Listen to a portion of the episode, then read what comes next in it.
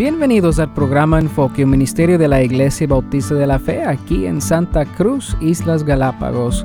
Yo soy el pastor Daniel y me encantaría compartir con ustedes un poco de lo que aprendimos en la iglesia este fin de semana. Dios te transformó con un propósito en este mundo. Bienvenidos a Respuestas Hoy. Soy Joe Owen de Respuestas en Génesis. Según la historia de la Biblia, los dinosaurios vivieron hace poco y junto con los humanos. Pero ¿hay alguna evidencia? Por todo el mundo existen leyendas de grandes criaturas llamadas dragones. Estas leyendas provienen de casi cada pueblo y en cada continente.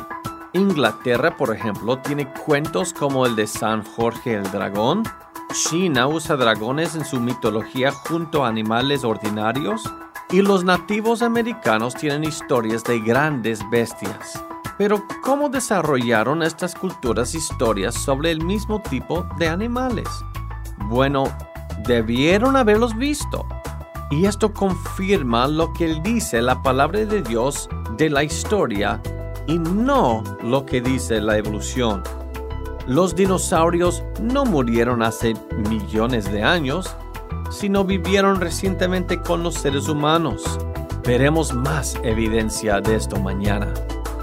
Si quieres aprender más sobre nuestros orígenes, el Génesis, la creación y el Evangelio, visita nuestra página web respuestasengenesis.org. Respuestasengenesis.org. Vale la pena vivir para Cristo, pero ¿por qué yo haría tanto sacrificio, pastor? Humanamente es buena pregunta y no una fácil pregunta. En el primero de Juan, capítulo 4, versículo 19, me dice, nosotros le amamos a Él porque Él nos amó primero.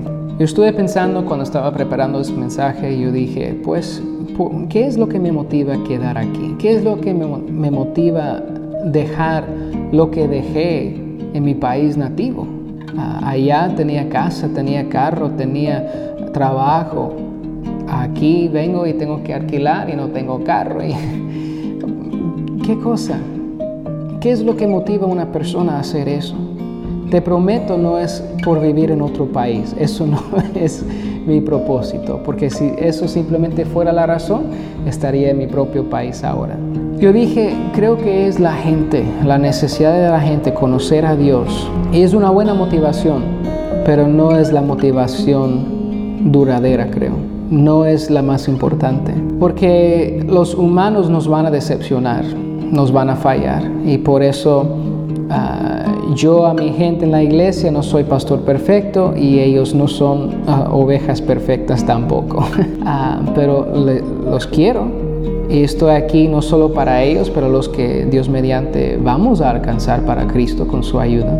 Pero no estoy, eso no me mantiene aquí. Eso no me mantiene a terminar el trabajo que Dios me ha dado hasta la etapa que Él me dé. Eso no es. yo creo que la respuesta se encuentra en este versículo.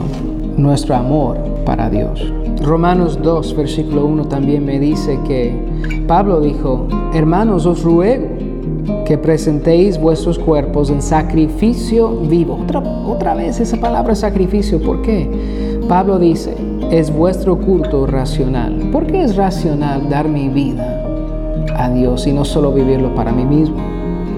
Es racional por lo que Él ha hecho conmigo. La paz que tengo ahora, que conocí a Dios, la vida eterna que me prometió y pues técnicamente ya tengo siendo su hijo el amor que Dios me brindó a mí. Si Él me dio eso, debo estar dispuesto a dar mi vida, no para ganar su favor, pero en respuesta a lo que ya me concedió. Yo haría tanto sacrificio porque amo a Dios. Permanecer en mí y yo en vosotros. Como el pámpano no puede llevar fruto por sí mismo si no permanece en la vida, así tampoco vosotros si no permanecéis en mí. Espero que el programa de hoy te ha sido de bendición. Tu vida cambiará cuando te das cuenta que no estás aquí solo para vivir, ganar dinero y morir. Tienes un propósito más grande que te es dado de Dios mismo.